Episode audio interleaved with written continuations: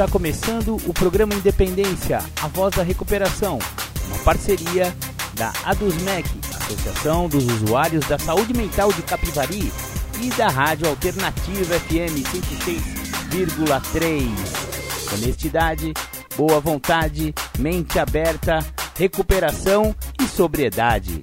Com vocês, Marco Melo.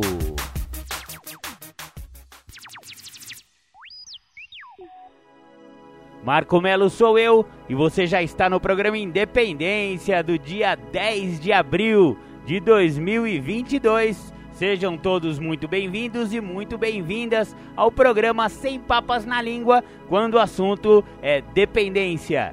Maravilha, maravilha! Para começar o programa, como sempre, The Flanders, um dia perfeito. Bacana, voltamos aqui com o programa Independência. Você ouviu The Flanders, um dia perfeito. É, aquela música que a gente costuma iniciar o programa Independência, porque ela fala de, de uma pessoa, entre aspas, normal, que desenvolveu a doença do alcoolismo. Então, essa é a música do alcoolismo para as pessoas ditas normais, né? Boa família, bons empregos, boas condições, né? tem uma religião, tem uma, uma esposa, às vezes um filho, às vezes ainda é filho, mas tem uma mãe, um pai, irmãos, enfim, pessoas que se consideram totalmente normais, né, bem-sucedidas e tal. No entanto, o alcoolismo, a doença mais democrática do mundo, também pode afetar essas pessoas ditas normais. Por isso que é muito importante que você entenda que 10% da população, até mais às vezes, pode desenvolver o alcoolismo. Como que isso se processa? Pessoa experimenta o primeiro gole ainda na adolescência, às vezes na infância e acha gostosinho o negocinho, sabe? Vai, vai se vai se comunicando melhor, fica menos tímido, acha que é uma coisa que confraterniza, porque a desculpa é sempre aquela: eu gosto de beber, né? Eu gosto de estar num boteco, eu gosto de sair com meus amigos. E esse gostar às vezes acaba saindo caro, porque a pessoa tem propensão, às vezes biológica, às vezes genética, às vezes social, socioeconômica, enfim, não sabemos exatamente os motivos que faz com que as pessoas tenham propensão a desenvolver o alcoolismo mas o fato estatístico é que 10% vai desenvolver e vai perder tudo para o álcool. Então é muito importante que a gente consiga enxergar, né, pequenos indícios, pequenos sinais que mostram que a doença do alcoolismo está começando ou então já está instalada no nosso organismo, na nossa mente, no nosso coração e no, no nosso espírito. Porque o alcoolismo é uma doença que está numa tríade, num tripé mental, emocional, físico e espiritual, né? Ah, o componente espiritual, não estamos falando de religião, não, viu? O espiritual é a obsessão. Exatamente, a pessoa só pensa naquilo. Então fica a semana inteira pensando na sexta-feira que vai ter o happy hour, ou então foi convidado para um, um evento qualquer que vai rolar, um rolê, enfim, né? Isso aí chama obsessão, é o componente espiritual da doença do alcoolismo e tem outros dois componentes, né? O componente físico é a compulsão, a pessoa começa a beber e não para de beber, continua bebendo e gosta de beber. E ah, tá muito divertido, vamos comprar mais uma caixa, vamos comprar mais um carvão e vamos continuar essa festa mais dois dias. Sabe esse tipo de coisa? Isso aí chama compulsão, é a parte física, né? E tem a parte mental, né? A parte mental e, e emocional, que também são afetadas na, na doença do alcoolismo. Mas hoje não estamos falando de alcoolismo, hoje iremos continuar a nossa resenha do livro Isto Resulta Como e Porquê, traduzido para o português brasileiro como Funciona. Simplesmente esse é o título do livro, Funciona, Como e Porquê. Estamos, né, falamos na semana passada do sétimo e do oitavo passo. No oitavo passo fizemos uma lista, lembra? Uma lista das pessoas que havíamos prejudicados ao longo da nossa adicção. Agora o nono passo fala assim: fizemos reparações diretas dos danos causados a tais pessoas, salvo quando fazê-las significasse prejudicar essas pessoas ou outras. Esse é o enunciado do nono passo dentro do, da linguagem do livro Isto Resulta ou então Funciona. Agora, que estamos dispostos a fazer reparações a todas as pessoas que prejudicamos, pomos em ação essa vontade ao praticarmos o nono passo. Estamos envolvidos num processo que leva da consciência dos nossos erros e dos conflitos que eles provocaram a uma libertação crescente destes conflitos, em direção à serenidade que procuramos. Este processo obrigou-nos a examinarmos as nossas vidas, a identificarmos os nossos defeitos de caráter e a tornarmos-nos conscientes de como prejudicamos os outros quando agimos sobre esses defeitos. Agora precisamos fazer aquilo que pudermos para reparar os danos que causamos. Temos a nossa lista feita no oitavo passo e sabemos aquilo que temos que fazer. Apesar disso, saber e fazer são duas coisas diferentes. Podemos ter um plano perfeito para fazer as nossas reparações, mas quando o momento chegar, podemos sentirmos esmagados pelo medo e incapazes de seguir em frente. Podemos também recear a forma como as nossas reparações serão recebidas ou achar que alguém poderá querer vingar-se. Por outro lado, podemos estar alimentando uma esperança secreta de sermos desculpabilizados das nossas responsabilidades. Não podemos basear a nossa boa vontade na esperança de não termos de fazer restituições. Tudo é possível quando fazemos as nossas reparações, desde sermos totalmente responsabilizados até sermos completamente desculpados. Devemos ter a boa vontade de seguir em frente, sejam quais forem as consequências. Uma vez mais, com a ajuda do nosso poder superior, precisamos apenas ultrapassar o nosso medo e seguir em frente. Devemos ser corajosos quando praticamos este passo. Embora a ideia de fazer reparações nos assuste, viramos-nos para o Deus da nossa compreensão na busca de força, tal como sempre temos feito. O nosso poder superior está conosco quando fazemos cada uma das nossas reparações. Confiamos na presença deste poder, mesmo apesar do nosso medo de ir falar com as pessoas a quem prejudicamos. Podemos hesitar, temendo que as outras pessoas não nos aceitem tão prontamente como os nossos companheiros de NA o fizeram. Contudo, descobrimos que os adictos em recuperação não têm o monopólio da bondade e do perdão. Há outras pessoas que também são capazes de nos aceitar como somos e de compreender os nossos problemas. Mas, quer queiram ou não aceitar-nos, devemos prosseguir com nossas reparações. O risco que corremos será certamente recompensado com um aumento de liberdade pessoal. Os princípios espirituais da honestidade e da humildade que aprendemos nos passos anteriores são inestimáveis para o nosso nono passo.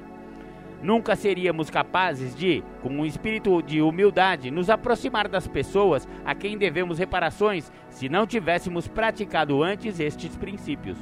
A avaliação honesta que presidiu ao nosso inventário e com que fizemos as nossas admissões, o esvaziamento do ego provocado pelo sexto e pelo sétimo passos, bem como a perspectiva realista da forma como prejudicamos os outros, tudo isso contribuiu para aumentar a nossa humildade e nos dar ímpeto necessário para praticar o nono passo.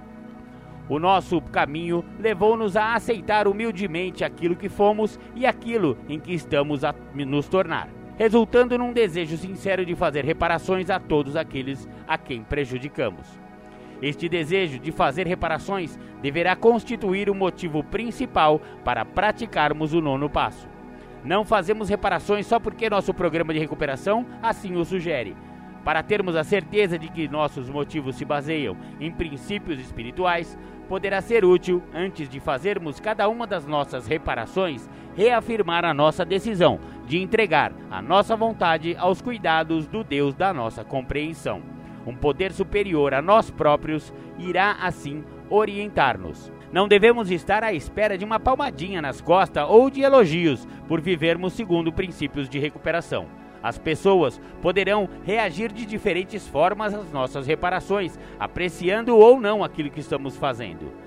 As relações que temos com essas pessoas poderão melhorar ou não. Poderão agradecer-nos ou poderão dizer-nos: já era tempo de você fazer isso, né, meu? Não devemos ter quaisquer expectativas de como serão as nossas reparações. Deixemos os resultados ao Deus da nossa compreensão. É muito importante que nas nossas reparações façamos o nosso melhor. Contudo, nosso papel termina aí. Não podemos esperar que as nossas reparações curem, como por magia, os sentimentos magoados de alguém a quem prejudicamos. Podemos pedir humildemente por perdão, mas se ele não vier, deixaremos essa expectativa de lado, sabendo que fizemos o nosso melhor. Quando fazemos reparações, perguntamos a nós próprios se estamos a fazê-las por estarmos verdadeiramente sentidos e por termos um desejo genuíno de fazer reparações por aquilo que fizemos. Se a nossa resposta for sim, podemos estar seguros de que estamos a fazer as nossas reparações no verdadeiro espírito de humildade e de amor. Maravilha, maravilha. Vamos fazer uma pausa, vamos ouvir um som e já já a gente volta com mais Isto Resulta do Nono Passo.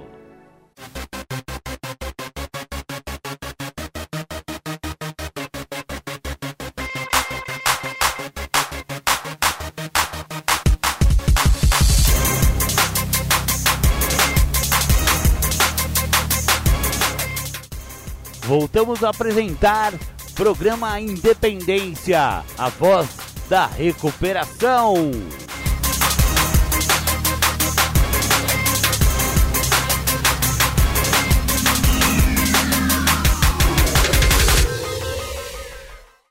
Voltamos dos estúdios do programa Independência. Maravilha, você ouviu Criolo, duas de cinco. Uma música bem contundente. Tem uma parte que eu acho ela bem legal, assim, que ela fala assim, ó o, o governo quer acabar com o crack, mas não tem moral para vetar comercial de cerveja. Olha só, é uma grande realidade, porque o álcool é a droga, é o tóxico protegido por todos, né? É o tóxico de, de, de coraçãozinho, né? Ah, não, cervejinha pode. Olha, é, uma parcela da população realmente não pode beber porque tem propensão ou tem a doença do alcoolismo. Aí é ponto pacífico, essa galera aí perdeu, companheiro, perdeu Playboy. Não tem, não tem, não tem um golinho que seja satisfatório. Porém, para o restante da população, que são mais 90%, o álcool nunca é bom.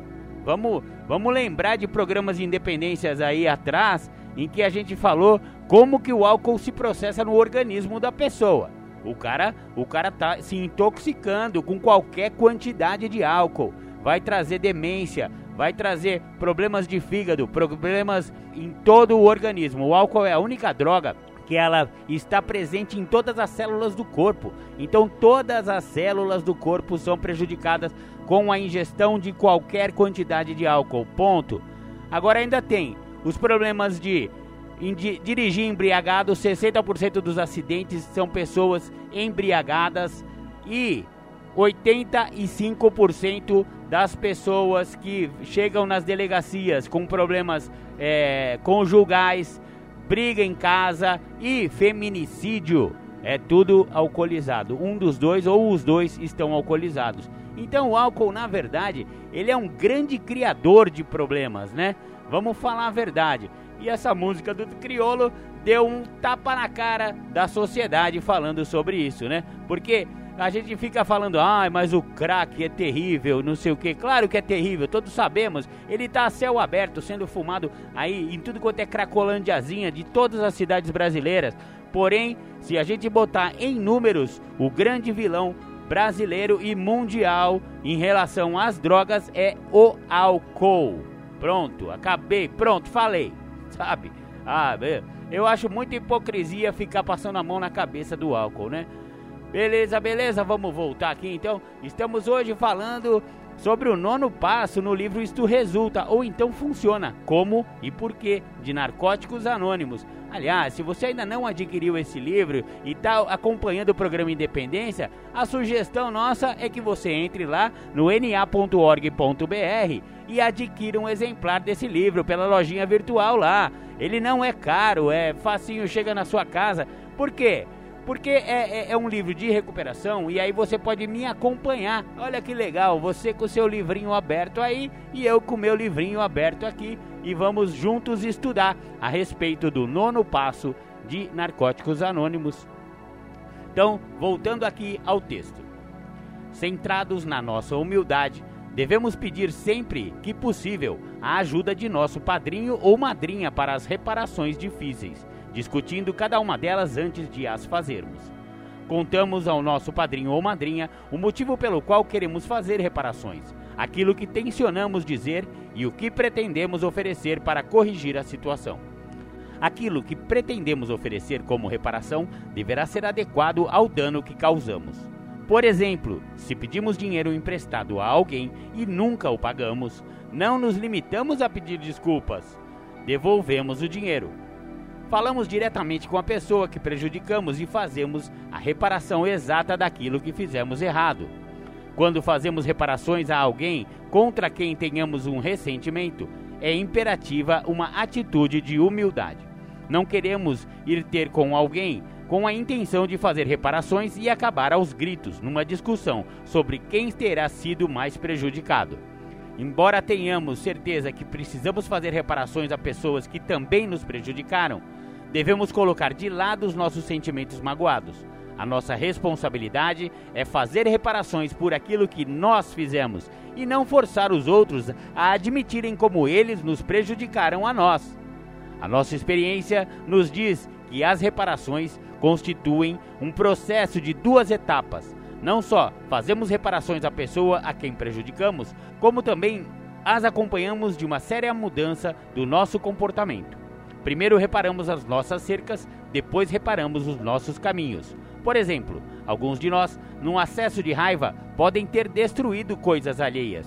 Quando fazemos nossas reparações, não só pedimos desculpa, substituímos ou reparamos o que estragamos, como damos também seguimento a isso com uma reparação das nossas atitudes.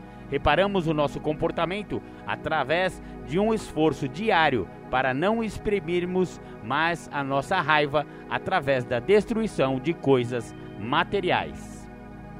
Embora pareça óbvio que não faríamos reparações diretas numa situação em que prejudicássemos outros, podemos descobrir que temos dívidas com as reparações diretas a fazer a quem já faleceu não é localizável ou vive a milhares de quilômetros de distância. Existem muitas maneiras de fazer reparações diretas sem estar pessoalmente. Se alguém a quem devemos reparações já faleceu, podemos escrever uma carta dizendo tudo aquilo que diríamos se a pessoa ainda fosse viva, lendo-a depois ao nosso padrinho ou madrinha. Poderemos querer fazer reparações a alguém que vive a milhares de quilômetros de distância, mas a maioria de nós não tem os meios para fazer uma viagem tão grande, unicamente com esse objetivo. Em situações destas, um telefonema, uma carta e agora hoje em dia, né, pessoal, um zap zap, né, poderão servir do mesmo objetivo que as reparações feitas pessoalmente. As pessoas que não conseguirmos localizar deverão permanecer na nossa lista. Poderá mais tarde surgir uma oportunidade de fazer reparações, talvez até passando alguns anos. Entretanto, devemos manter a boa vontade de fazer estas reparações caso haja uma oportunidade. Claro que nunca devemos evitar fazer reparações pessoalmente, só porque temos medo de encarar a pessoa que prejudicamos. Esforçamo-nos por encontrar as pessoas que prejudicamos e fazer as melhores reparações ao nosso alcance. A escolha da melhor forma de fazer reparações requer um estudo cuidadoso. Com o tempo, deveremos procurar na nossa consciência aquilo que esteja certo. Alguns de nós têm que encarar situações que não podem ser corrigidas. As nossas ações podem ter deixado cicatrizes físicas ou emocionais permanentes, ou provocado até a morte de alguém. Devemos procurar aprender a viver com isto. Vivemos com indescritíveis remorsos, sem sabermos o que é que poderíamos alguma vez fazer como reparação. É aqui que não temos outra escolha senão confiar no nosso poder superior. Podemos sentir dificuldades em perdoar a nós próprios, mas podemos pedir o perdão de Deus amantíssimo. Sentamos-nos sossegados na presença do nosso Deus e pedimos a orientação para aquilo que possamos fazer. Muitos de nós encontraram resposta na ajuda a outros adictos ou em outras formas de servir. Não existem respostas fáceis para problemas como estes. Fazemos simplesmente o melhor que podemos, confiando na orientação do nosso padrinho ou madrinha e do Deus da nossa compreensão. A maioria de nós descobre que são extremamente desconfortáveis as reparações a fazer pelos danos emocionais que causamos em relações íntimas. Tal como escrevemos no nosso quarto passo, compreendemos que não só roubamos a nós próprios a oportunidade de relações com sentido, como causamos também profunda mágoa emocional em nossos companheiros ou companheiras. Nossos receios de intimidade ou de compromisso podem ter nos levado a usar e ser infiéis, ou abandonar as pessoas que nós amamos. Geralmente não estávamos disponíveis para as pessoas que nos amavam. Enquanto há ocasiões em que precisamos estar com essas pessoas para fazermos reparações, há outras em que será melhor deixá-las em paz, a fim de não reabrirmos velhas feridas. Reconhecer esta diferença requer uma honestidade total da nossa parte e comunicação aberta com o nosso padrinho ou madrinha. Quer façamos ou não reparações diretas às pessoas que prejudicamos em relações, precisamos definitivamente mudar a forma como hoje nos comportamos nesta área. Se antes fugíamos da intimidade, precisamos nos sentar e aprender a comunicar com nossos companheiros ou companheiras. Devemos ter mais consideração e tornarmos-nos mais sensíveis, atentos às necessidades dos outros. Por vezes, a única forma de fazermos reparações é mudarmos as nossas atitudes. Tal como vimos no oitavo passo, podemos dever reparações à nossa comunidade ou à sociedade em geral. Embora isso possa parecer um conceito abstrato, devemos fazer reparações concretas ao modificarmos nosso comportamento. Se prejudicamos a sociedade, começamos a fazer reparações tornando-nos membros produtivos da sociedade. Damos o nosso contributo e procuramos formas de dar e não de receber. A nossa reparação é também uma forma de fazermos reparações a nós próprios. Durante nossa dicção ativa, tratamos-nos muito mal, a nós mesmos, às vezes de modo horrível. A culpa e a vergonha que sentíamos de cada vez que prejudicávamos alguém levaram-nos uma grande parte de nosso respeito próprio. A nossa adicção humilhou-nos de mil formas diferentes. Agora, em recuperação, aprendemos a tratar a nós mesmos de maneira que demonstrem o nosso respeito próprio. Os resultados mais importantes do nono passo vão ser encontrados dentro de nós. Este passo nos ensina imensamente sobre a humildade, o amor, a generosidade e o perdão. Começamos a nos recuperar da nossa adicção e a não viver mais com tantos remorsos. Crescemos espiritualmente e descobrimos que estamos, na verdade, ganhando um novo nível de liberdade nas nossas vidas. Nosso passado é apenas isso, o passado. Pusemos-lo para trás de nós para que ele deixe de pairar sobre os nossos pensamentos, à espera de uma oportunidade para assombrar o nosso presente. À medida que trabalhamos este passo, aprendemos a ter consideração pelos outros, e isso é o que praticamos hoje nas nossas vidas. Torna-se natural para nós pensarmos antes de falar ou de agir, tendo em mente que aquilo que dizemos ou fazemos irá afetar os nossos amigos, as nossas famílias e os nossos companheiros de NA. Tratamos os outros com amor e simpatia, levando conosco um profundo e duradouro respeito pelos seus sentimentos. Dada a humildade e a generosidade tão necessárias às nossas reparações, podemos surpreender-nos com a forma como o nono passo aumenta nossa autoestima. Um dos aspectos mais paradoxais da nossa recuperação é que, ao pensarmos menos em nós próprios, aprendemos a amar-nos mais. Talvez não esperássemos que nossa viagem espiritual conduzisse a uma nova apreciação de nós próprios, Mas a verdade é que isso acontece. Através do amor que estendemos aos outros, compreendemos nosso próprio valor. Aprendemos que as nossas contribuições fazem uma diferença, não só em NA, mas no mundo à nossa volta. Como resultado de praticarmos o nono passo, estamos livres para viver o presente, capazes de gozar cada momento e de sentir a gratidão resultante da recuperação. As memórias do passado já não nos prendem e surgem assim novas possibilidades. Estamos livres para ir a caminhos que nunca antes pensamos. Estamos livres de sonhar e de procurar realizar os nossos sonhos. As nossas vidas estendem-se à nossa frente como um horizonte sem limites. Poderemos tropeçar de vez em quando, mas o décimo passo nos dará a oportunidade de levantarmos e seguirmos em frente. O nosso poder superior convidou-nos a viver e nós aceitamos o convite com gratidão. O nono passo, que a gente acabou de estudar, ele é, a rigor, ele é o último passo para se trabalhar no trabalho de evolução mental, emocional e espiritual dentro do programa. Porque o décimo passo, o décimo primeiro passo e o décimo segundo passo é o que a gente chama de passos coringa. A gente pode fazer a qualquer momento.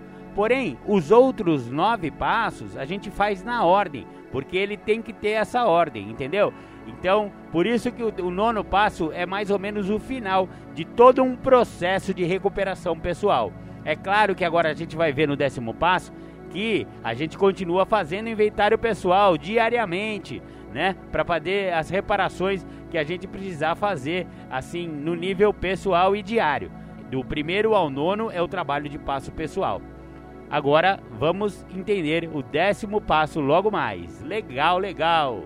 Oh, vamos ouvir um som e já já a gente volta.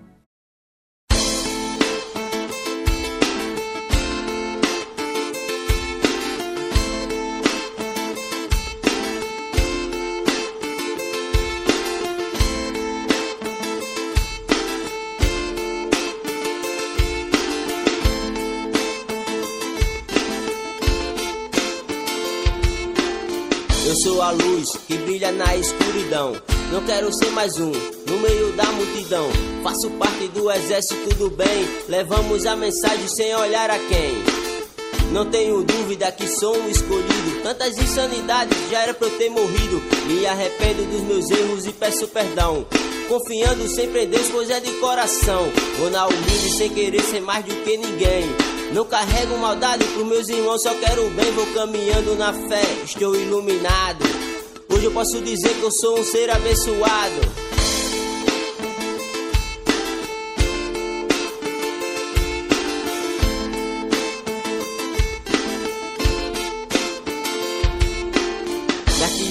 É pesada, essa é minha rima. Não quero mais perder meu tempo viajando na esquina. Agora sangue bom, se liga nesse som. Ver o milagre da vida é pra quem tem o dom. O dom de ver o brilho de uma lua cheia. O dom de crer que vale a pena CNA na veia. Prazer de ser feliz, é doce como mel. Deus está sempre do meu lado, mas tenho que ser fiel. Por onde eu ando, levo sempre a bandeira da paz. Só por hoje eu digo droga nunca mais. Maravilhoso é enxergar que tenho muitas virtudes correndo pelo certo, mostrando atitude. E é por isso que eu vou permanecer de pé.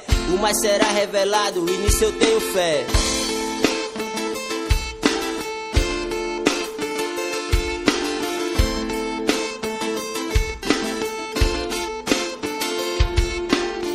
Peça a Deus que remova os meus defeitos, buscando a minha melhora, eu sou perfeito. Continuo fazendo diariamente a minha parte. Pra mim, os 12 passos é uma obra de arte que me mostrou o caminho a percorrer. Seguindo a programação, sei que nunca vou perder. Sempre no final do dia vejo as minhas falhas. Pois cada dia que nasce é uma nova batalha. E é preciso ser forte para não desistir. Na minha vida agora, só penso em construir. Nesse jogo da vida eu sou um campeão. Hoje eu tô limpo e vivo em recuperação. Essa parte agora que eu vou cantar é homenagem ao meu amigo Paulinho que fez a letra, mas já se foi, infelizmente. Mas a sua mensagem vai ficar para sempre, irmão. Tamo junto. Já cansei de sofrer, já cansei de perder. Hoje eu vivo limpo e faço a paz prevalecer. Vou levando a mensagem na maior satisfação. Buscando todo dia minha recuperação. E não tô sozinho nessa guerra, meu chegado. Junto comigo é uma pá de aliado, companheiros verdadeiros, trabalhando os 12 passos. Agradeço a minha família que ficou comigo lado a lado. Graças a Deus, né, velho? Hoje eu tô aqui. E quero dar de graça tudo aquilo que eu recebi. Recém-chegada é uma pessoa importante, me mostra que devo ir mais adiante. Na sala eu chego, os companheiros me abraçam. Não julgo quem sou, nem que eu fiz no meu passado. Passado é passado, não posso mais voltar atrás. Modifico o dia de hoje, mostro que sou capaz. Que sou capaz.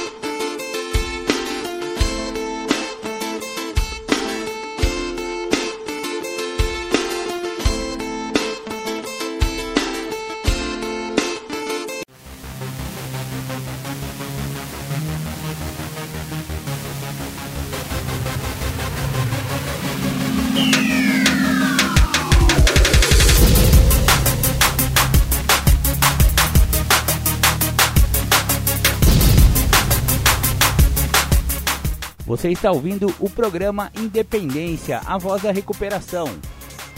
Para participar ou tirar suas dúvidas, ligue 3492 3717 ou então pelo WhatsApp 99650 1063.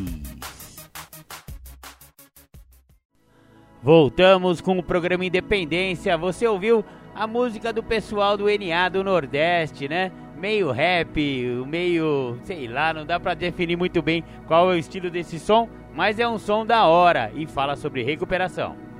Agora iremos estudar o décimo passo do livro Isto Resulta, ou então Funciona, como é conhecido aqui no Brasil, este livro português de narcóticos anônimos.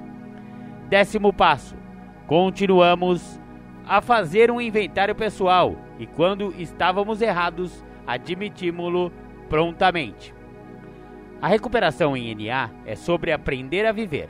Ao incorporarmos nas nossas vidas os princípios espirituais que aprendemos nos primeiros nove passos, tornou-se possível viver em harmonia conosco e com os outros. A autoavaliação a confrontação com aquilo que descobrimos dentro de nós próprios e o reconhecimento dos nossos erros constituem elementos fundamentais para vivermos as nossas vidas numa base espiritual. Ao praticarmos o décimo passo, tornamos-nos mais conscientes das nossas emoções, do nosso estado psicológico, da nossa condição espiritual. Sentimos-nos assim constantemente recompensados com uma perspectiva renovada. Alguns de nós olharam para trás, para o quarto passo, e interrogaram-se sobre a necessidade de se fazer um décimo passo. Podemos achar que nos passos anteriores já corrigimos todas as nossas falhas passadas. Dado que não temos qualquer intenção de repetir esses erros, por que é que havemos que continuar com esta implacável autoavaliação? O décimo passo parece, para alguns de nós, uma tarefa cansativa de concluir, um exercício doloroso que bem poderíamos evitar. Mas temos que continuar a crescer e é exatamente isso que o décimo passo nos ajuda a fazer. Embora voltemos vez após vez aos passos anteriores, o décimo passo aumenta o nosso crescimento espiritual de uma forma diferente, criando uma consciência daquilo que se passa hoje nas nossas vidas. Nunca é demais salientar que a importância de nos mantermos em contato com nossos pensamentos, as nossas atitudes, os nossos sentimentos e nossos comportamentos. Em cada dia que passa, a vida apresenta-nos novos desafios. A nossa recuperação depende da maior boa vontade para enfrentar esses desafios. A nossa experiência nos diz que alguns membros recaem, mesmo após longos períodos de abstinência, porque se tornaram complacentes na recuperação deixando que os seus sentimentos crescessem e recusando-se a reconhecer os seus erros. Aos poucos, essas pequenas dores, essas meias verdades e esses rancores, entre aspas, justificados, transformam-se em desapontamentos profundos, em sérias desilusões, em ressentimentos elaborados. Não podemos deixar que essas ameaças comprometam a nossa recuperação. Temos que lidar com situações dessas assim que elas surgem. No décimo passo, praticamos todos os princípios que aprendemos nos passos anteriores e aplicamos-los conscientemente nas nossas vidas. Começar o dia a reafirmar a nossa decisão de viver de acordo com a vontade de nosso poder superior tem ajudado muitos de nós a manter-nos focados em ideais ao longo do dia. Mesmo assim, iremos cometer erros que nos são muito familiares. Podemos atribuir praticamente cada erro a um defeito de caráter que identificamos no sexto passo. Pedir humildemente ao Deus da nossa compreensão que remova nossas imperfeições é tão necessário agora como era no sétimo passo. No décimo passo, fazemos tudo isso regularmente. Cada dia fazemos o nosso inventário. Procuramos aqueles momentos em que não correspondemos aos nossos ideais espirituais e renovamos os nossos esforços para viver uma vida centrada em princípios. Por exemplo, quando somos confrontados com a tendência de agir compulsivamente, ignorando as consequências das nossas ações, precisamos nos concentrar em princípios espirituais, tomar uma atitude prontamente e prosseguir em frente na nossa recuperação. Embora possa a princípio ser difícil ganhar o hábito de praticar este passo, devemos persistir à medida que vamos conseguindo olhar para nós próprios ao longo do dia. Podemos pôr um tempo de lado para nos autoavaliarmos. Seguindo em frente, tentamos sempre tornarmos-nos capazes de ser mais conscientes de nós mesmos. Precisamos desenvolver a autodisciplina. Quanto mais nos esforçamos para isso, mais veremos que praticar o décimo passo tornar-se-á tão natural quanto respirar. Não que devamos ser duros com nós mesmos, pegando em todos os motivos e procurando os problemas onde eles não existem. Precisamos acompanhar a voz de nossa consciência e ouvir o que ela tem para nos dizer. Quando tivermos a sensação incômoda de que algo não está bem, devemos olhar para isso. Se os nossos sentimentos de culpa ou de raiva não desaparecerem, podemos fazer algo por isso. Sabemos quando algo nos incomoda, talvez não seja logo, mas geralmente também não é muito depois. Assim, que nos tornamos conscientes de que estamos a sentir-nos mal, procuramos a causa e lidamos com ela assim que possível. Por vezes, quando nossas intenções nos parecem boas, poderemos ter dificuldade em saber quando estamos errados. Por exemplo, num dado momento da nossa recuperação, podemos participar de uma reunião de serviço de um grupo firmemente convencidos de que sabemos aquilo que o grupo deverá fazer. Estudamos todas as alternativas, partilhamos energicamente nossos pontos de vista na reunião. Estamos tão convencidos de nossa opinião que não conseguimos reconhecer a nossa presunção. Não conseguimos enxergar os danos que estamos causando aos outros por não respeitarmos as suas ideias tanto quanto as nossas. Outras vezes agimos de forma contrária aos nossos valores, mas no entanto queremos que os outros sigam os nossos padrões. Por exemplo, podemos ficar perplexos quando ouvimos outros a mexericar sobre alguém, a fofocar. Após isso, podemos agir arrogantemente até nos vermos fazer exatamente a mesma coisa. Outra situação que podemos eh, vivenciar é quando nos tornamos demasiado críticos. Por exemplo, podemos ter uma tendência para ter expectativas muito altas em relação aos outros e querer que todas as pessoas à nossa volta sejam infalivelmente honestas. Contudo, temos à mão uma série de desculpas para que esse padrão não se aplique a nós. Se nos encontrarmos numa ambiguidade assim, podemos usar os princípios do décimo passo para nos dar outra luz pode se tornar muito confuso determinar quando erramos, especialmente quando estamos imersos em conflito. Quando nossas emoções estão exaltadas, podemos não ser capazes de olhar honestamente para nós mesmos. Conseguimos ver apenas as nossas necessidades e os nossos desejos imediatos. Nessas ocasiões, o nosso padrinho ou nossa madrinha poderão nos sugerir que façamos um inventário pessoal de uma área específica de nossas vidas para que possamos ver o nosso papel nela. Se os nossos amigos repararem que estamos a agir sobre um defeito de caráter, poderão sugerir que falemos disso ao nosso padrinho ou madrinha. Temos a mente aberta para as sugestões do nosso padrinho e dos nossos amigos DNA. Prestarmos atenção àquilo que a nossa consciência nos diz, passarmos algum tempo sossegados com o Deus da nossa concepção, tudo isso poderá conduzir-nos a maior clareza. À medida que trabalhamos este passo, desenvolvemos objetivos orientados para a nossa recuperação.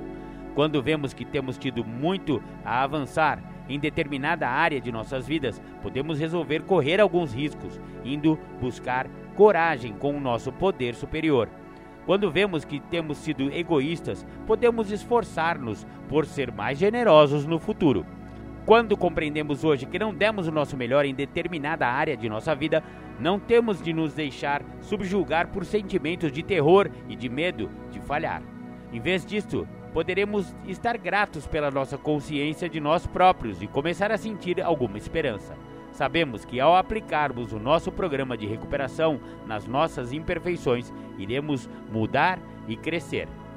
Embora todos nós precisemos do amor e da atenção dos outros, podemos deixar de depender das pessoas para nos darem aquilo que só podemos encontrar dentro de nós mesmos. Podemos deixar de fazer exigências descabidas aos outros e começar a dar de nós nas relações. As nossas relações de amor, as nossas amizades e as nossas interações com os familiares, colegas e conhecidos irão sofrer uma mudança surpreendente. Estamos livres para gozar a companhia de outras pessoas, pois já não estamos obcecados conosco próprios. Vemos finalmente que todos os artifícios que utilizávamos para manter as pessoas à distância são pelo menos desnecessários e, na maior parte das vezes, são a causa subjacente da dor que sofremos nas nossas relações. O fato de termos relações mais saudáveis é apenas uma indicação de como a qualidade das nossas vidas melhorou drasticamente mas reflete, por outro lado, as mudanças impalpáveis, mas muito reais, que tiveram lugar dentro de nós. Toda a nossa perspectiva mudou. Preocupações como o querer parecer bem ou a acumulação de riquezas materiais perdem sua importância quando comparadas com os valores espirituais que nos são dadas hoje. Ao aceitarmos o desafio da introspecção, que nos pede o décimo passo, descobrimos que a nossa recuperação e a nossa relação com o Deus da nossa compreensão ganham valor sobre tudo o resto. À medida que se apazigua o caos interior em que vivemos durante tanto tempo, começamos a experimentar longos períodos de serenidade. Nessas alturas, sentimos a presença poderosa de um Deus amantíssimo em nossas vidas Estamos cada vez mais conscientes deste poder e estamos prontos para explorar novos caminhos e para manter e melhorar o nosso contato com este poder. Ao procurarmos direção e sentido para as nossas vidas, prosseguimos para o décimo primeiro passo. Bacana, bacana! Esse então foi o décimo passo da nossa resenha de hoje do livro Isto Resulta ou então Funciona. Como e por que de Narcóticos Anônimos. Bacana. Então, semana que vem, vamos para o último programa em que tratamos desse livro. Isto resulta, né, galera? Vimos dois passos por programa e na semana que vem teremos os últimos dois passos deste livro. Legal, legal. Agora vamos para os nossos apoios culturais e já já a gente volta.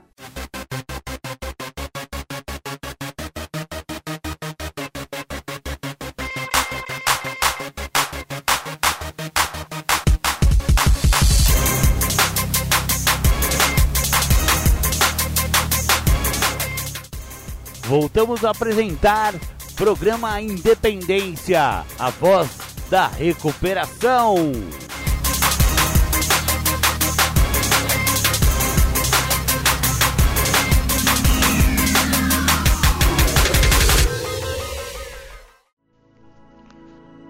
O tema diminuindo meus eus. Interessante quantos eus eu tenho e quantos eu preciso diminuir para que aquele eu que eu seja venha a existir. Prestando atenção na literatura do programa, prestando atenção nas falas que eu tenho nas reuniões que assim eu frequento, dentro daquilo que eu acredito que é o programa de 12 Passos, eu entendo que quem são as pessoas que realmente se recuperam? São aquelas que estão a praticar o programa, são aquelas que acabam por ler a literatura, são aquelas que têm serviço, são aquelas que frequentam as reuniões. E aí eu começo a me atentar que eu tenho que diminuir os meus eus.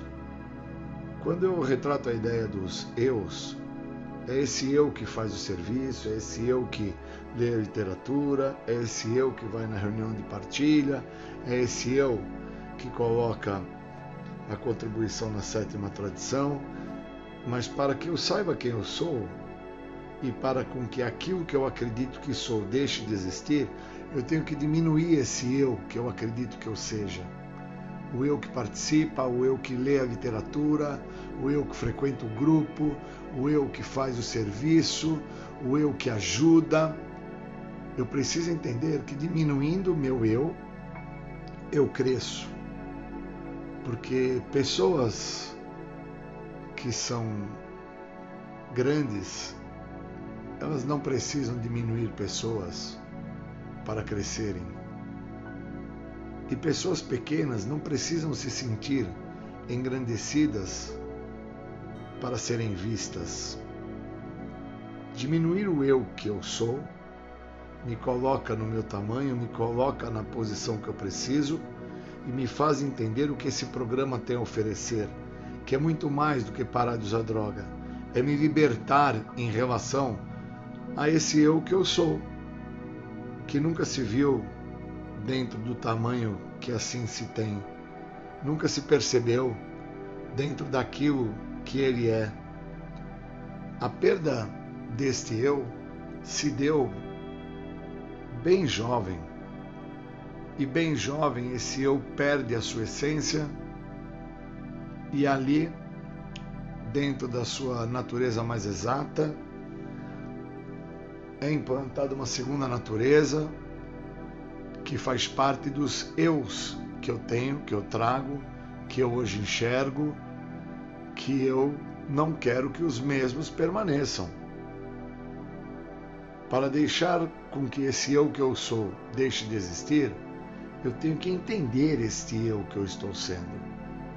Essa necessidade intrínseca de existir, de fazer parte, de ser visto, este eu não precisa disto para com que ele exista.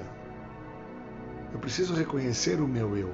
Eu preciso diminuir os eus que eu tenho comigo, que foram adquiridos a partir de uma segunda natureza, que se tornou a natureza que me leva até o programa. Uma natureza corrompida, uma natureza efêmera, uma natureza comprometedora que me leva até o programa e me faz até acreditar que aquilo eu sou. E passo a falar daquilo, passo a viver a partir daquilo, passo a acreditar que aquilo é existencial. E na realidade, este eu que eu estou a falar e acreditar é um eu que foi construído a partir de uma segunda natureza que não fazia parte no eu que eu sou. Por isso eu preciso diminuir os meus eus. Preciso diminuir o eu da pessoa que fazia uso de substância psicoativa, incluindo álcool. Preciso diminuir o eu do profissional. Preciso diminuir os eus do pai, o eu do bom filho. Preciso diminuir o eu do bom amigo. Enquanto eu não vou diminuindo esses eus, aquilo que eu sou não existe. E aquilo que eu estou sendo não deixa de existir. Eu não me modifico. Eu fico a dar vida a alguns eus que não surtem o efeito a qual o programa proporciona, que é um estado de liberdade, é um estado de plenitude, de reconhecimento de onde se encontra, onde se esteve, a que ponto chegou aonde você teve o que você fez lá, o que você usou lá para se sustentar dentro dos eus. E agora, onde você se vê e que você precisa diminuir esses eus e o que vai usar para diminuir eles. Eu gosto muito da parte do programa que traz a ideia do porquê pedir algo se você não está preparado. Você pode estar a pedir um problema. E até mesmo dentro da ideia do eu, que pediu para parar de usar, eu percebo que esse eu pediu foi um problema, porque ele não estava preparado para diminuir os eus que assim ele traz com ele, construído, adquirido através dessa segunda natureza que veio fazer parte de uma forma muito intensa, quando muito jovem, sem entender quem eu era, da onde eu tinha vindo, o que se apresentava em minha vida. Então, quando eu não me atento ao eu, o outro, por muitas vezes, faz a diferença. Porque eu quero ser como o outro, eu quero viver como o outro, eu quero ter os dotes, os bens que o outro assim mostra ter. Mas para isso eu tenho que diminuir o meu eu, um eu construído a partir de uma segunda natureza, de uma exigência, de uma exacerbação, um eu nocivo, comprometedor, doente, que traz dentro da sua interpretação de quem se é uma pessoa que foi lesada, desprovida, foi abusada. E que eu é esse que foi abusado? Esse eu reconhece o algoz dele? esse eu consegue interpretar que tem que diminuir os eus para com que aquilo que ele é se torne verdadeiro, se torne reconhecido por ele mesmo e entenda que os eus que assim ele tem que diminuir nunca existiram. Existiu foi uma crença estabelecida dentro de um eu que eu gostaria de ser, de que bonito é o magro, feio é o gordo, quem está bem na vida é branco, quem é ladrão é preto, quem trabalha produz, aquele que não arruma emprego é vagabundo, e eu preciso diminuir esta compreensão dos eus. Enquanto eu não diminuo essa interpretação que eu tenho sobre quem eu sou, isto que sou não deixa de existir e este eu que precisa vir a existir sofre de uma forma penosa através do que esta doença chamada adicção ela traz para este eu na sua existencialidade, que é as comparações, são as justificações, são as racionalizações, é a desconfiança que eu tenho do outro, é a culpa que eu carrego em relação a ter sido ingênuo ou ter sido permissivo ao outro. Eu preciso diminuir os meus eus. Eu preciso entender quem eu sou. O agora, o momento presente, me mostra que eu sou o futuro do meu passado porque não existe o amanhã, só existe o agora, o hoje. E se eu no hoje não entendo que eu sou o futuro do meu passado, eu não compreendo que eu tenho que diminuir aqueles eus que eu fui no meu passado, que me faziam acreditar que eu iria chegar e na verdade eu nunca consegui atingir, ou chegar, ou realizar, ou executar da maneira que aqueles eus assim acreditavam que eu iria vir a fazer eu não conseguia. O uso da substância psicoativa foi algo que vem para a vida desses eus. Esse eu que eu acreditava ser como profissional, esse eu que eu acreditava ser como filho, como pai, esse eu que eu acreditava ser como empresário. A dependência química vem para esse tipo de eu como uma forma de tampar um espaço, um buraco que já se fazia presente, porque eu precisava ter diminuído esse eu que eu acreditava ser. E como eu não diminuía esse eu que eu acreditava ser, aquilo não deixava de existir. Então a egocentricidade, a exigência, a cobrança, todos os processos a quais o eu estava a sofrer e ele não se percebia, pois existia uma necessidade intrínseca comparado ao outro, de ser melhor que o outro, de me mostrar na existencialidade fazendo o que o outro assim não estava a fazer. Olha como eu trabalho, olha como eu resolvo, olha como eu faço. Eu abro o grupo, eu contribuo na sétima tradição, eu leio a literatura, eu sou o padrinho, eu sou o melhor afilhado enquanto eu não diminuo os meus eus, isto que sou não deixa de existir e o programa não vai poder trabalhar na sua totalidade da maneira que assim está escrito na literatura, que a única coisa que esse programa oferece cumpre a promessa é a libertação da doença da adicção, um segredo que tanto me escapou. Doença esta que por muito tempo eu fiquei a acreditar dentro dos meus eus que eu tinha que assim diminuir um deles, que estava pautada nas minhas crenças, que tudo que me acontecia era por causa do uso de álcool e de droga, e que se eu parasse de usar drogas, a minha vida seria melhor. E a minha vida só se torna uma vida mais plausível quando eu diminuo os meus eus, quando eu diminuo a existência da egocentricidade, quando eu diminuo a existência da necessidade de ter e entendo que para com que este eu venha a existir, ele tem que ser. O ter é uma consequência do ser. Então aquilo que eu sou vai deixar de existir quando eu consigo compreender quem eu sou, aonde eu me encontro no momento presente que eu estou. Por isso que não existe o amanhã, só existe o hoje. Eu sou o futuro do meu passado no hoje, se eu não me modifico em relação a quem eu sou.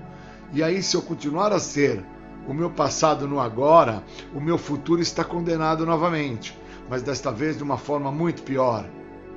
Através de um eu exigente, que se não é feito as vontades deste eu, eu estou a projetar então a raiva, o ódio, o rancor e o ressentimento no outro por parte da minha inveja, onde eu preciso diminuir este eu invejoso que eu sou, eu preciso diminuir esse eu egocêntrico que eu trago, eu preciso diminuir este eu que não existe, onde eu fico ainda a narrar e a acreditar que este eu, na sua existencialidade, é aquele que está em recuperação eu me encontro em tratamento, eu me encontro limpo, eu me encontro fazendo os passos, eu me encontro e eu preciso, para saber quem eu sou, diminuir esses eus,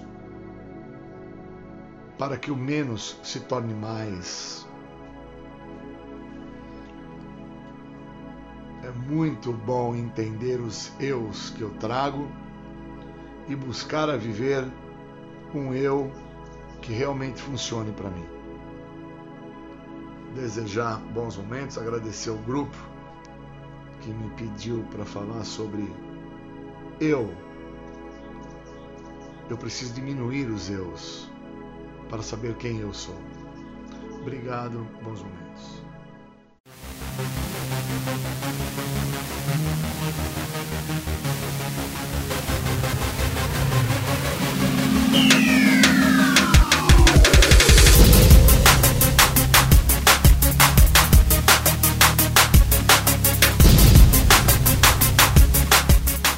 Você está ouvindo o programa Independência, a voz da recuperação. Para participar ou tirar suas dúvidas, ligue 3492 3717 ou então pelo WhatsApp 99650 1063. Nós vamos falar de um tema que me foi pedido para abordar, que chama-se o jeito que nunca deu certo. O jeito que nunca deu certo é o jeito a qual a pessoa que não tem entendimento algum que o jeito dela nunca deu certo, então ela acredita que esse jeito é o certo. Sendo que na realidade, esse tema aborda que o que não dá certo é a maneira a qual a pessoa acredita que vinha dando certo. Então, enquanto eu não tenho a direção do programa de recuperação dos passos, eu não entendo que o meu jeito não vem dando certo. Então eu fico a acreditar que aquele jeito a qual estava acontecendo na minha vida até vinha dando certo, mas não vinha sendo de ganhos maiores, frutíferos, por causa das outras pessoas, da minha irmã, da minha prima, da minha tia, do meu vizinho, do meu empregador, do professor da faculdade, do meu orientador, do dono do bar, do pipoqueiro, do açougueiro, do funileiro, do borracheiro, tudo e todos, através do jeito deles, é que vinham fazendo com qual o meu jeito nunca vinha a dar certo. Em hipótese alguma, eu me permitia entender que o meu jeito não dava certo, por parte de ser o meu jeito, enquanto eu fico a acreditar que as coisas não dão certo para mim por parte que o jeito das pessoas a qual elas estão fazendo é o jeito que não vai funcionar. Eu não consigo entender que o meu jeito já não está a funcionar. Então o programa de 12 passos, ele me deu essa direção. Há 25 anos atrás, eu cheguei num programa acreditando que do jeito que eu estava fazendo, eu iria ter sucesso. E eu nunca tinha dado a devida atenção ou percebido que a maneira que eu estava fazendo já era uma maneira que não dava certo. Então, qual era a maneira que eu vinha fazendo? Eu vinha fazendo do meu jeito. Qual era a maneira que não iria nunca dar certo? Do jeito que eu estava fazer. Então, o que, que o programa fez? Me mostrou que o jeito do programa seria o jeito certo para que do meu jeito viesse a dar certo. E aí eu entendi que não é o meu jeito que vai dar certo, não era o jeito das pessoas que não me deixava dar certo, era a maneira a qual eu queria que fosse feito o jeito que eu estava a fazer. E esse jeito, essa maneira, esse meio, essa forma, todos os nomes cabíveis que se pode colocar nesse entremeio, traz a ideia da minha vontade. Então, qual era o jeito que não dava certo? Era o jeito da minha vontade. Qual era a maneira que o programa estava me mostrando que não funcionava? Da minha vontade. Qual era a maneira que eu precisava fazer para vir a dar certo? Não ser da minha vontade. Então, o programa de passo me deu essa direção. Ele me fez olhar através do primeiro passo até o terceiro passo, que a ideia do programa era deter o uso da minha vontade. Não era deter o uso da droga, não tinha nada a ver com a cocaína, não tinha nada a ver com a crack, tinha nada a ver com maconha, com pinga. Tinha a ver com a minha vontade. Então, do primeiro ao terceiro passo, o uso do programa deteve o meu jeito, que é a minha vontade. Então, eu parei de fazer da minha vontade. Parei de fazer com que tudo e todos acreditassem que o problema que se apresentava naquele momento, fosse na escola, fosse no trabalho, fosse com a minha namorada, fosse com o meu empregador, fosse lá com o borracheiro, com o açougueiro, com o pipoqueiro, fosse com estas pessoas. E na verdade, o programa fez com que eu entendesse que o que não vinha dando certo com essas pessoas é porque eu queria que fosse da minha vontade. E aí, do quarto passo até o décimo passo, eu comecei a me desintoxicar moralmente. E mais uma vez o programa trabalhou na minha vontade. Algo que eu não queria que as pessoas soubessem, algo que eu não queria que o meu empregador soubesse, que a minha mãe soubesse, que a minha irmã soubesse, que o meu vizinho soubesse, que o borracheiro, que o pipoqueiro, que o açougueiro soubesse. Eu passei então, através do programa, a me desintoxicar eu passei a me desintoxicar de continuar a fazer a minha vontade. E passei então a deixar que fosse feita a vontade de algo muito maior do que eu acreditava ser. Só que eu acreditava ser algo muito grande, eu acreditava ser algo indivisível, eu acreditava ser algo imensurável, porque o ególatra que mora dentro de mim, a exigência que eu trago para com que as coisas saiam do meu jeito, que é o jeito que nunca deu certo, me fazia acreditar nisso. Então, quando eu deixo, através do programa, a ser desintoxicado pelo programa, eu deixo de fazer a minha vontade. E quando eu deixo de fazer a minha vontade, eu consigo entender aonde reside a minha força que é dentro da manutenção de um compromisso que eu crio com o programa de recuperação. Isso só acontece quando o décimo primeiro passo e décimo segundo passo se tornam efetivos na minha vida. E esses dois passos, eles me fazem com que eu tenha que deixar de fazer do meu jeito, não fazer a minha vontade e dar continuidade ao compromisso que eu tenho com o programa.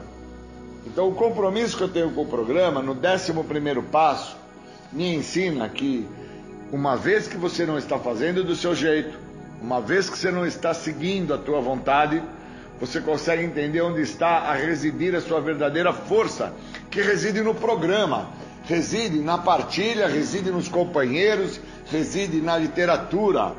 E aí o décimo segundo passo me ensina que eu vou usar toda a instrução que eu recebi no programa a partir do momento que eu deixei de fazer do meu jeito, deixei de fazer através da minha vontade em todas as áreas da minha vida.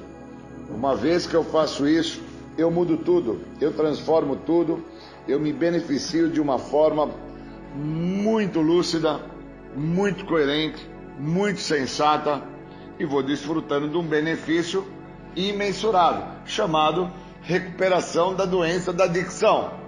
Mas esse benefício só acontece quando eu entendo que sempre do meu jeito não deu certo, fazer do meu jeito não deu certo, pois é um jeito que nunca deu certo. Então, quando eu entendo isso, eu paro de querer com que as coisas sejam da minha maneira, aonde eu estiver. Na escola, as professoras tinham 60 minutos para dar aula e eu queria que do meu jeito fosse feita a aula delas. Que em 30 minutos elas pudessem me passar todo o material, a didática, todo o conteúdo preparatório para as provas que iam ser aplicadas. No meu serviço, eu queria as coisas do meu jeito, sendo que o meu serviço me cobrava eu estar disponível à empresa pelo mínimo de oito horas. E aí, quando eu estava com os meus amigos a passear ou numa viagem, eu queria também que fosse tudo do meu jeito. E eu vim a entender com o programa de recuperação que se teve algo que me prejudicou, se teve algo que me impediu, algo que me comprometeu em relação a quem eu sou, foi manter as coisas do meu jeito. Então o programa de passos, o programa do Narcóticos Anônimos, Alcoólicos Anônimos, o programa das Irmandades Anônimas, que trabalham situações diversas. Nós temos fumantes anônimos, nós temos comedores compulsivos anônimos, nós temos programas de devedores anônimos, nós temos programa para narcóticos anônimos, alcoólicos anônimos. Todos esses programas, eles trabalham contra o jeito da pessoa. E eu levei muitos anos para entender que do meu jeito não funciona. Quando eu venho a entender que o meu jeito não funciona, é que eu abro as portas para o programa. E aí, quando eu abro as portas para o programa, eu desfruto, eu desfruto de um benefício imensurável, que é entender que eu não estou mais fazendo do meu jeito, estou fazendo do jeito que o programa me oferece, do jeito que o programa me proporciona. E o jeito que esse programa me proporciona, o jeito que esse programa me oferece, é fazer através do que a literatura me direciona. E na literatura diz assim: quando você reconhecer que você é impotente, que você perdeu o controle, que a tua vida ficou ingovernável, aí você vai aceitar ajuda, porque você vai pedir ajuda. E isso só acontece quando eu entendo que tudo que eu fiz através do meu jeito, sempre acreditando que o meu jeito era o certo, sempre dando a ideia de que tinha que ser feito do meu jeito para dar certo, somente quando eu entendi que essa conduta foi extremamente nociva para mim, Somente quando eu entendi isso é que eu abri as portas para o não fazer do meu jeito e viver uma vida muito melhor do que todas as vidas que eu acreditava que eu fazia, que vinha dando certo, que era através do jeito que eu achava, acreditava, pensava que era o certo. Então o programa me ensinou: quer dar certo? Quer conseguir ter uma vida muito melhor? Quer saber o que, que nós temos para te oferecer agora que você chegou e como você chegou, onde você se encontrava, Júlio, quem era você lá, até onde você veio com aquilo que você era. Agora que você tem o que nós temos para te oferecer, para onde que você vai com o que nós estamos a te dar? Quer saber? Então, você só vai saber isso se não for do seu jeito.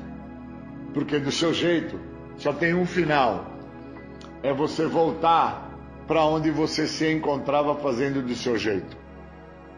Quando eu tive essa sacada, eu comecei a viver o que o programa me oferece. Eu estou vivendo isso há alguns anos. Eu tenho 25 anos que eu não venho mais fazendo do meu jeito. O entender que eu não venho fazendo do meu jeito só se apresenta, só se mostra, só se expressa quando eu consigo olhar ao outro e entender que o que não vem dando certo na vida do outro é porque o outro ainda está a fazer do jeito dele, que é o jeito que não dá certo, que é o jeito que nunca deu certo, é o jeito que nunca vai dar certo.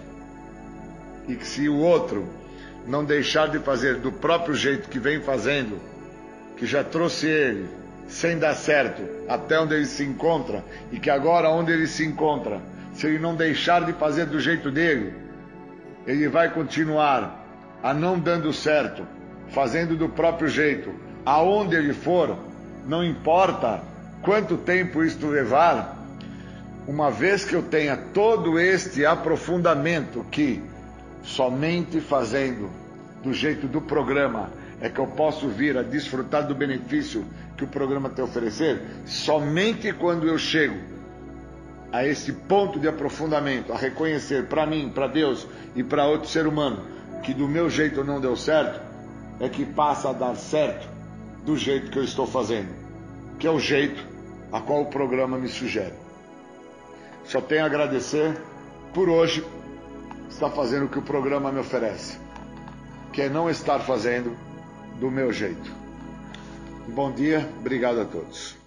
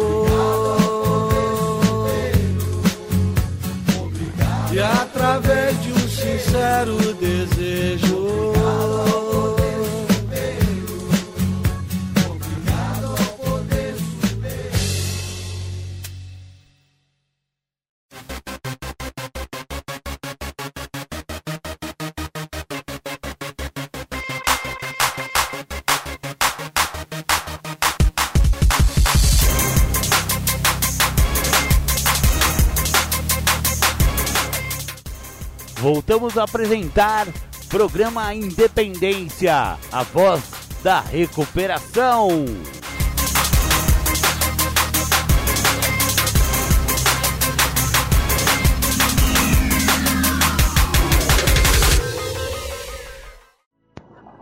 Bom, eu queria falar sobre o medo, a qual eu já trouxe a composição do medo como um conselheiro e o medo na posição de ser um limitador, eu gostaria muito de trabalhar também a questão do aprender com o medo. Existem algumas pessoas que estas não se dão a chance e o tempo para aprender com o medo. O medo, ele se torna um grande professor quando eu perco o medo de aprender com ele. Então, muitas das pessoas a quais eu conheço, que fazem parte dos programas anônimos, elas sofrem de uma existencialidade do medo na própria história de vida. As mesmas têm medo de acabar por usar o que o programa de recuperação tem a oferecer. E o que o programa tem a oferecer não é nada mais nem nada menos. É justo o programa oferece a libertação da doença da adicção.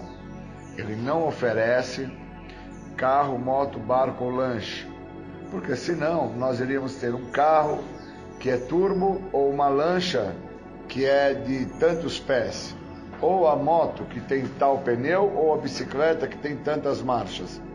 Então nós iríamos ter uma variante no caminho e dentro dessa variante nós iríamos ter ou o melhor carro ou a pior moto. Então não é nem mais nem menos que o programa oferece. Ele oferece o justo. É a liberdade da doença da adicção. O segredo que tanto me escapou. E aonde que me escapou esse segredo? Me escapou entre os dedos. Porque por muitas vezes, várias literaturas que eu pegava nas mãos, literaturas essas até com conteúdo que uma vez que eu me aprimorasse no sentido de interpretar o que ali estava escrito, eu teria grande chance, pois o programa de 12 Passos é um programa de liberdade. E eu, em liberdade da doença da adicção, pois a doença trabalha na minha maneira de pensar, na minha forma de agir, no meu jeito de ser, eu, em liberdade da minha doença, eu sou um apto candidato a me aprofundar e me aprimorar em outras literaturas interpretar o que é a libertação da doença da adicção. É me libertar de uma compreensão que eu trago sobre o que está se apresentando naquele momento, na situação que eu estou. E muitas vezes o que está se apresentando na situação que eu estou são diversas vezes, na verdade, não é muitas, são diversas, inúmeras. É o medo. E o medo, na nossa literatura, ele traz a ideia da falta de fé e fé na literatura de Doze Passos, da Irmandade de Narcóticos Anônimos e também de Alcoólicos Anônimos, resume-se fé em prática. Então, obviamente, todas as vezes a quais eu manifestei medo foi por falta de prática. E é a prática que eu cito é a prática da literatura. Então, por inúmeras vezes, o medo a qual eu senti, representei, expressei foi por não ter a prática da literatura e poder interpretar o que se apresentava para mim. Que medo era aquele que estava se apresentando? O que era aquilo que estava se mostrando? Eu sofria por quais motivos? O que é que na realidade estava ali e eu, por estar ali, não entendia o que estava a me faltar? Seria o ceder à minha vontade? Pois eu queria que a minha vontade fosse feita? Ou seria então uma maneira de interpretar que a minha vontade não estava sendo feita e como ela não estava sendo feita, eu não estava tendo a interpretação necessária sobre o que eu estava a sentir por causa disso? Pois eu acabo só vindo a sentir quando realiza então a minha vontade. Então, se não realiza a minha vontade, eu não sinto, ou eu sinto em excesso, e transfiro o que eu estou sentindo. Então, quando eu interpreto o medo como um conselheiro, quando eu interpreto o medo como um limitador, quando eu interpreto o medo como um fator que vai vir a me direcionar, eu começo a abrir as portas para com que aquele medo que eu sentia, o medo paralisante, este não me paralise mais. E uma vez que eu não esteja mais por ficar naquela posição que eu ficava, ou naquela interpretação psíquica que eu trazia, onde o que tinha valia era só aquela maneira que eu estava pensando, uma vez que eu não esteja mais desta maneira, eu então sou um candidato a poder interpretar o que está se acontecendo comigo. Então, como o programa é um programa de liberdade, e eu tendo esta liberdade, liberdade esta tão requerida pela minha pessoa, por tantos anos eu vim acreditar que o uso de álcool e de drogas na minha vida era um fator que me libertava. E na verdade eu estava por me aprisionar. Eu só vim entender o processo do aprisionamento, que na verdade é o auto-aprisionamento, quando eu parei de usar químico. Aí eu tomo contato com o auto-aprisionamento, que eu vivi por mais de 20 anos, e ali eu tomo contato que dentro do auto-aprisionamento eu não tinha ganho algum. E antes disso, eu acreditava que eu estava tendo ganhos quando eu estava por fazer o uso de álcool e de drogas. E o programa de Narcóticos Anônimos, através da filosofia do programa, me dando condição de ter mente aberta, boa vontade, honestidade, me fez reconhecer através do medo, medo esse que me paralisava, que eu fiquei muitas vezes numa posição imóvel, pois o medo de dar determinados passos para sair da situação que eu estava me controlava. E o programa me mostrou que eu não tenho controle. E o programa me mostrou que as minhas melhores ideias me levaram até onde eu cheguei, que foi o estado do medo paralisante, o estado catatônico. Uma vez que eu começo a compreender através do programa o que, que o programa tem para me oferecer e interpreto que o que o programa tem a me oferecer é a libertação da doença e o que é esta doença, que não é o uso de álcool e de droga, eu perco medo em relação a que os meus maiores problemas estavam vinculados ao uso de álcool e de droga e começo a reconhecer que o medo que eu sinto hoje é que os meus problemas eles partem da minha maneira de pensar. Eu tenho muito medo em relação à forma como eu penso, a forma como eu interpreto, a forma como eu sinto, como eu vejo. Sinto muito medo sobre isso.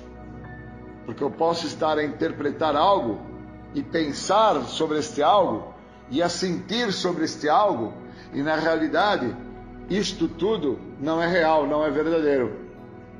É falso. É uma forma a qual eu adoto para fugir da minha existência em relação ao momento que eu estou presente. Meu pai não gosta de mim, meu pai ele prioriza mais os filhos que ele tem do segundo casamento. Os meus irmãos, eles têm inveja de mim, por isso que eu sou sempre o último. Ou a minha mãe, ela favorece mais a minha irmã por ser mulher do que a minha pessoa por ser homem onde ela acredita que por ser homem eu tenho que experienciar em situações que a minha irmã não teria capacidade para assim passá-las.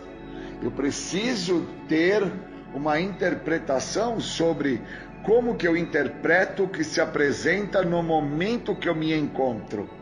E eu estou retratando um momento que eu me encontro em relação ao medo que me paralisa e não me deixa me recuperar da doença da adicção através do que o programa me oferece, que é a liberdade da minha maneira de pensar.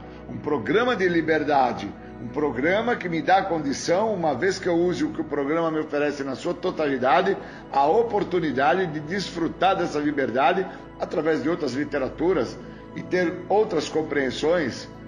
E através destas novas compreensões, poder transpassar barreiras que são prisões que eu construí na minha vida. Prisões estas que eu nunca vi como prisões, pois o medo que eu sinto em relação a ter que admitir quem que eu sou, da onde eu vim, até onde eu cheguei e para onde eu vou, é muito grande. Esse medo que eu trago comigo. E deixar o outro me conhecer, deixar o outro saber quem eu sou, deixar o outro reconhecer-me na sua totalidade, onde o outro vai interpretar que eu não sou aquilo que eu muitas vezes apresento. Sou fraco, sou temeroso, sofro de depressão, de angústia, tenho inúmeros problemas que se apresentam e que eu, por muitas das vezes, com medo de deixar com que o outro perceba o que eu sou, me anulo de mostrar o que realmente sinto e assim o outro não tem como me ajudar, e obviamente o outro não tendo como me ajudar, eu perpetuo dentro desse medo que me paralisa, esse medo que não me deixa reconhecê-lo, pois eu fico paralisado, imóvel, numa condição aonde obviamente só o programa pode ter um fator de efetividade em destruir a situação que eu construo. Porque o programa me dá essa liberdade de expressão, o programa me dá a condição de saber quem eu sou, da onde eu vim, até onde eu cheguei, para onde eu vou e o que fazer quando eu me deparo com esse medo que me paralisa, no sentido de pedir ajuda ao outro e reconhecer a minha total debilidade, reconhecer a minha fraqueza, reconhecer a perda da sanidade, entender que esta perda a qual eu, me, eu cito, a qual eu me refiro, é a perda do senso crítico, perco os limites em relação ao que o medo está me mostrando. Limite-se. O medo é um fator realmente de conselho. O medo não é um fator punitivo, carrasco. O medo é um fator de limitação. Limite-se, Júlio. Peça ajuda, Júlio. Da sua maneira não vai dar certo, Júlio. Escute o que o outro tem para te falar. Por isso que tem passagens na literatura dos passos que definem quando nós falamos e ouvimos os outros e os outros nos mostram o que está funcionando para eles e assim pode vir a funcionar para nós da mesma maneira que já funcionou para outros antes destes outros a quais falamos. Mas o meu medo em relação a ser visto, reconhecido, a ser notado, compreendido e até mesmo descoberto pelo outro a qual eu falo e escuto, não me deixa sair da situação que eu me encontro. Me paralisa e não me deixa desfrutar do benefício que o programa me oferece, que é a liberdade. Então, esse processo de movimento, entrar em recuperação, é estar em movimento, estar em movimento sem medo, estar em movimento vivendo o que o programa oferece na totalidade, desfrutando do benefício da liberdade recém-adquirida, uma vez que eu detenha um dos sintomas da doença, que é o uso abusivo da substância. Então, quando eu detenho esse sintoma, que é o uso, eu posso me libertar do medo que eu trago comigo em relação ao que eu sou portador, chamado adicção, reconhecido hoje pela Organização Mundial da Saúde algo tão maior do que o simples fato que sempre me deu muito medo de falar aos outros, de gritar aos quatro ventos: eu uso droga, eu uso químico, me ajudem.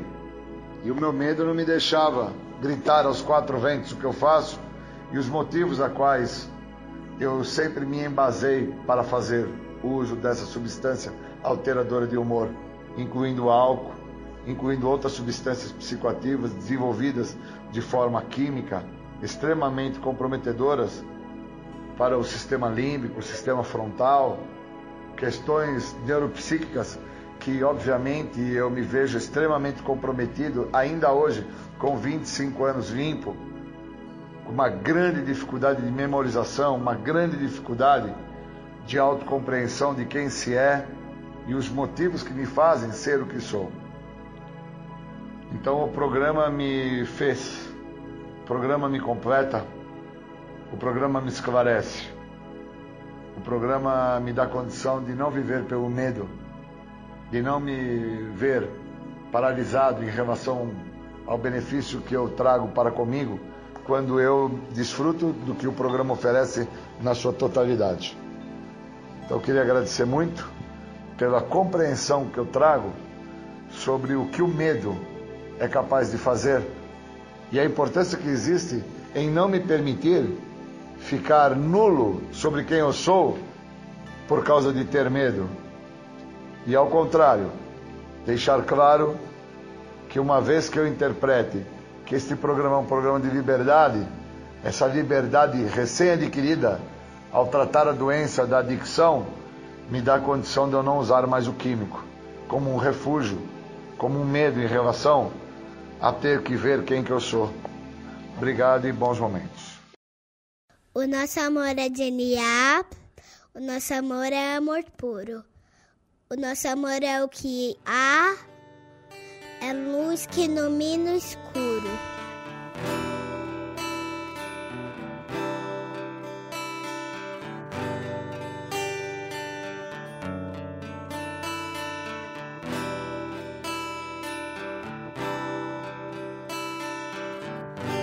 Acreditamos num Deus que promove um processo de luz onde acontecem os resgates das vidas.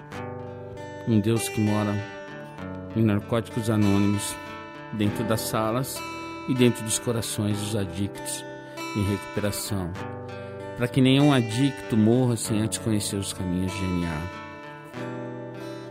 Esse Deus ele tem mensageiros que levam essa mensagem de uma maneira amorosa, porque esse Deus, o nosso Deus, o Deus de GNA, é só amor. O nosso amor. O nosso amor é genial. O nosso amor é amor puro. O nosso amor é o que há. É luz que ilumina o escuro. O nosso amor veio dos guetos, viadutos, bares e favelas. O nosso amor é azul e branco, dos becos. O nosso amor é do Deus da aquarela. O nosso amor é de louco, é de valente, é de música cantada por vozes de beleza. É de Armando, Murilo, é da gente. O nosso amor é de proceder com certeza. O nosso amor tem rebolo, tantã e tamborim. O nosso amor tem batuque de coração. É, o nosso amor não tem fim. O nosso amor tem ganzá, pandeiro e muita emoção. O nosso amor é de alma sofrida o nosso amor é do primeiro mentor. É de criatura não esquecida. É amor de sangue, de luta e de calor. O nosso amor não tem nome. É de Ronaldo, Rodrigo ou Roseli. Nosso amor já passou fome. É amor que não se vê por aqui. O nosso amor é de resgate e ajuda. É amor de mil amores. Amor que tudo muda. Virtudes no lugar das dores é amor de bicho solto e cicatriz. Amor que se conversa com o olhar. É lágrima seca de mãe feliz. É consciência e capacidade de amar. É amor que dança na pauta. Amor que sonha acordado. É de cada um que faz falta. Amor de prazer, caridade e pecado. É prece do silêncio no peito. É pintura na cara do louco. Amor decente de respeito. É nosso amor não é pouco. É amor só por hoje. Amor guerreiro. É briga boa para bom brigador. Uma dádiva do amor primeiro. É experiência de vida, é amor. O nosso amor é brilho não esquecido. O nosso amor nasceu sem partida. O nosso amor é amor querido. É amor genial. Amor de vida.